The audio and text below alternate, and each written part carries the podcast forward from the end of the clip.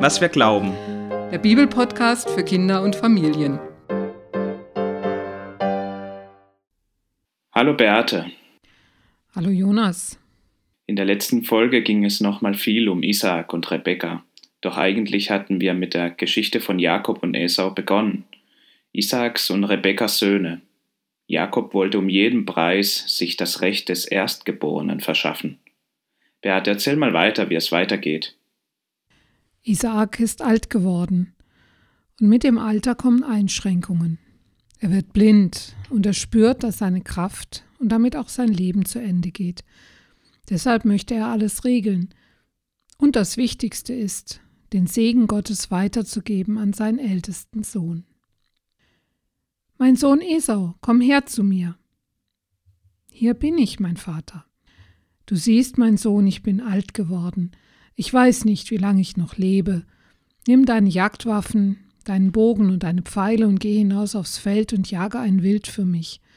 Bereite es zu, so wie ich es gerne mag, mein Lieblingsessen. Keiner kocht es so wie du. Und bringe mir dieses Essen, damit ich dich segne, bevor ich sterbe. Rebecca hört das. Sie hat noch genau im Ohr, was ihr damals gesagt wurde, als sie schwanger war. Du trägst zwei Völker in deinem Leib, sie werden sich trennen, und der Ältere wird dem Jüngeren dienen. Jetzt ist die Gelegenheit gekommen, dass sich diese Vorhersage erfüllt. Als Esau aufgebrochen ist, ruft sie Jakob. Komm schnell zu mir. Dein Bruder ist auf die Jagd gegangen, um für deinen Vater zu jagen und ihm sein Lieblingsessen zuzubereiten, damit er den Segen Gottes bekommt. Jetzt hör mir gut zu. Geh du auf die Weide, hole zwei Ziegenböcklein und bringe sie mir. Ich will daraus das Lieblingsessen deines Vaters kochen. Das bringst du zu ihm, damit er dich segnet, bevor er stirbt. Aber wie soll das gehen? Mein Bruder hat Haare am ganzen Körper und ich habe eine glatte Haut. Wenn er mich betastet, dann merkt er, dass ich nicht Esau bin. Und vielleicht denkt unser Vater dann, ich will ihn betrügen und dann bringe ich Fluch über mich statt Segen. Rebecca ist anderer Meinung. Der Fluch, der dir gilt, soll mich treffen, mein Sohn. Hör auf mich und bringe mir die Böckchen. Jakob tut, was seine Mutter ihm sagt. Er geht auf die Weide, sucht zwei Ziegenböckchen aus und bringt sie ihr.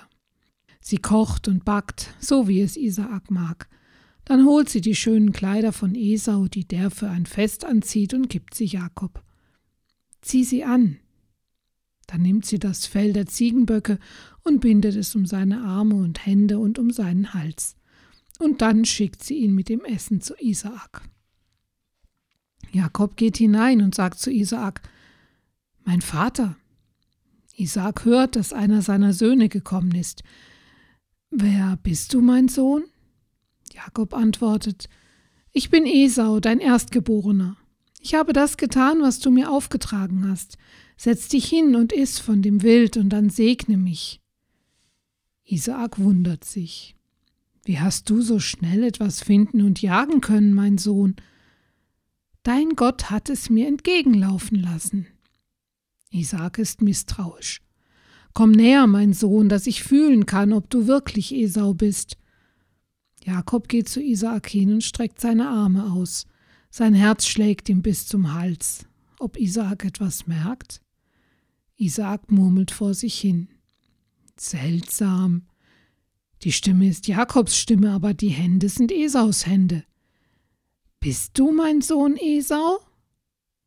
Ja. Dann gib mir von dem Wildgericht, ich will davon essen und dich dann segnen. Jakob bringt ihm eine Schüssel voll und Isaak isst. Es schmeckt gut. Dann gibt Jakob ihm einen Becher mit Wein und Isaak trinkt. Und jetzt komm näher und küsse mich, mein Sohn. Jakob umarmt seinen Vater.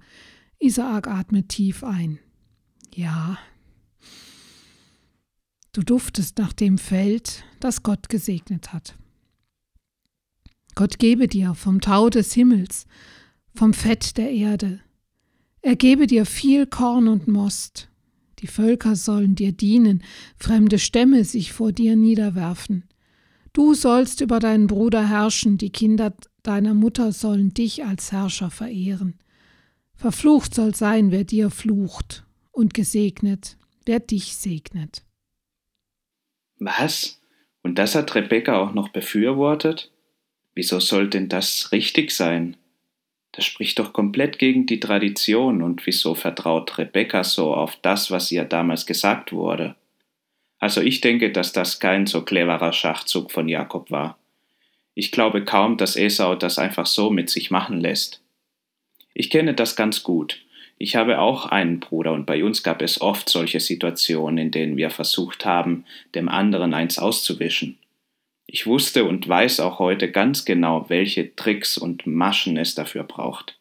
Meine Eltern für mich zu gewinnen und die Situation so einzufädeln, dass schlussendlich immer der andere der Böse war, das konnten und können wir beide ganz gut. Wie ist es bei dir, Beate? Du hast doch auch Geschwister, oder? Ja, ich habe auch Geschwister, aber wir sind weiter auseinander. Zwischen Zwillingen ist das, glaube ich, noch einmal eine ganz besondere Sache. Da kann die Rivalität viel größer sein, weil ja auch die Nähe viel größer ist. Etwas, das mir an dieser Stelle auch aufgefallen ist, ist, dass Rebekka ganz stark auf der Seite von Jakob ist. An Esau und wie es ihm ergehen wird, daran denkt sie nicht. Zumindest wird davon in der Geschichte nichts erzählt. Das ist, glaube ich, auch ein Thema, das oft in Familien vorkommt. Lieblingskinder. Gibt es so etwas tatsächlich? Kinder, zu denen man eine engere Bindung hat als zu anderen? Vielleicht weil sie auch einem eher ähneln als die anderen? Diese Geschichte ist ja von Anfang an so aufgebaut. Das wird ja schon gleich nach der Geburt der beiden Kinder erzählt. Esau ist der Liebling des Vaters und Jakob der der Mutter. Da wird schon vorbereitet, was hier geschieht. Und wenn wir das Ganze dann noch vor dem Hintergrund lesen, dass Esau für die Edomiter steht und Jakob für das Volk Israel und beide Völker lange Zeit um die Vorherrschaft gekämpft haben, dann kommt da noch eine ganz andere Geschichte mit rein. Dann wird mit dieser Erzählung die Herrschaft von Israel über Edom begründet. Es ist eben nicht nur eine Familiengeschichte. Hier steckt also noch mehr drin. Dann erzählt doch mal weiter. Ja, Jakob nimmt also die Schüssel und geht hinaus. Und da kommt Esau zurück von der Jagd. Er bereitet das Fleisch zu, genau so wie Isaak es liebt, und bringt es zu Isaak hinein. Mein Vater, setz dich auf und iss von diesem Essen, das ich für dich zubereitet habe, damit du mich segnest. Isaak fährt hoch. Wer bist du? Ich bin Esau, dein Erstgeborener. Isaak fängt an zu zittern. Wer hat mir denn dann vorhin ein Wildgericht gebracht? Ich habe von, von allem gegessen, gerade bevor du gekommen bist, und habe ihn gesegnet, und gesegnet wird er bleiben. Esau schreit auf, wutentbrannt. Es klingt fast wie das Heulen eines wilden Tieres. Segne mich auch, Vater! Isaak schüttelt den Kopf. Dein Bruder ist mit List gekommen und hat dir den Segen weggenommen. Esau ist sauer. Zu Recht habt ihr ihn Lügner genannt. Zweimal hat er mich jetzt betrogen. Mein Erstgeburtsrecht hat er mir genommen und jetzt auch noch den Segen. Hast du keinen Segen mehr für mich, mein Vater? Isaak schüttelt wieder den Kopf. Ich habe ihn zum Herrn über dich gemacht und über alle seine Brüder. Mit Korn und Most habe ich ihn versorgt. Was kann ich dir da noch geben? Was kann ich noch für dich tun, mein Sohn? Esau ist traurig. Hast du denn nur einen einzigen Segen? Segne mich auch, Vater. Und er fängt an zu weinen. Isaak könnte gerade mitweinen, so traurig ist auch er. Fern vom Fett der Erde wirst du wohnen, fern vom Tau des Himmels. Von deinem Schwert musst du leben, deinem Bruder wirst du dienen. Doch halte durch, denn es wird eine Zeit kommen, da kannst du sein Joch abstreifen von deinem Nacken.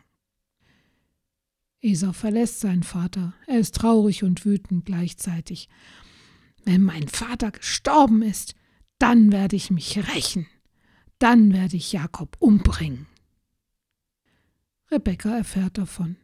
Und sie will Jakob schützen, sie ruft ihn zu sich. Dein Bruder Esau will dich töten, hör auf mich. Mein Bruder Laban lebt mit seiner Familie in Haran. Geh dorthin und bleibe dort, bis sich der Zorn deines Bruders wieder gelegt hat. Wenn er vergessen hat, was du ihm angetan hast, dann gebe ich dir Bescheid und lass dich holen. Warum sollte ich euch beide an einem Tag verlieren? Rebekka geht zu Isaak. Du weißt, dass Esau zwei Frauen von den Hethitern geheiratet hat. Ich möchte nicht, dass auch Jakob eine Frau von hier heiratet. Oh je, das klingt aber wirklich schlimm. Das meint doch Esau nicht ernst, oder? Das ist sicherlich ein Grund, um sich zu ärgern, aber doch nicht, um seinen eigenen Bruder umzubringen. Das wird Gott doch nicht einfach so zulassen.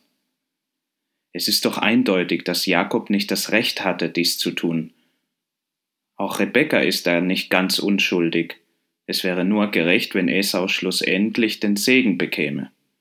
Ganz verstehe ich auch nicht, wieso Isaak Esau nicht einfach auch segnet. Segen ist ja nicht begrenzt auf eine bestimmte Anzahl von Personen, oder? Eigentlich nicht. Und wir verstehen Segen auch anders als in dieser Geschichte. Wir verstehen Segen als Gabe Gottes, die unbegrenzt ist.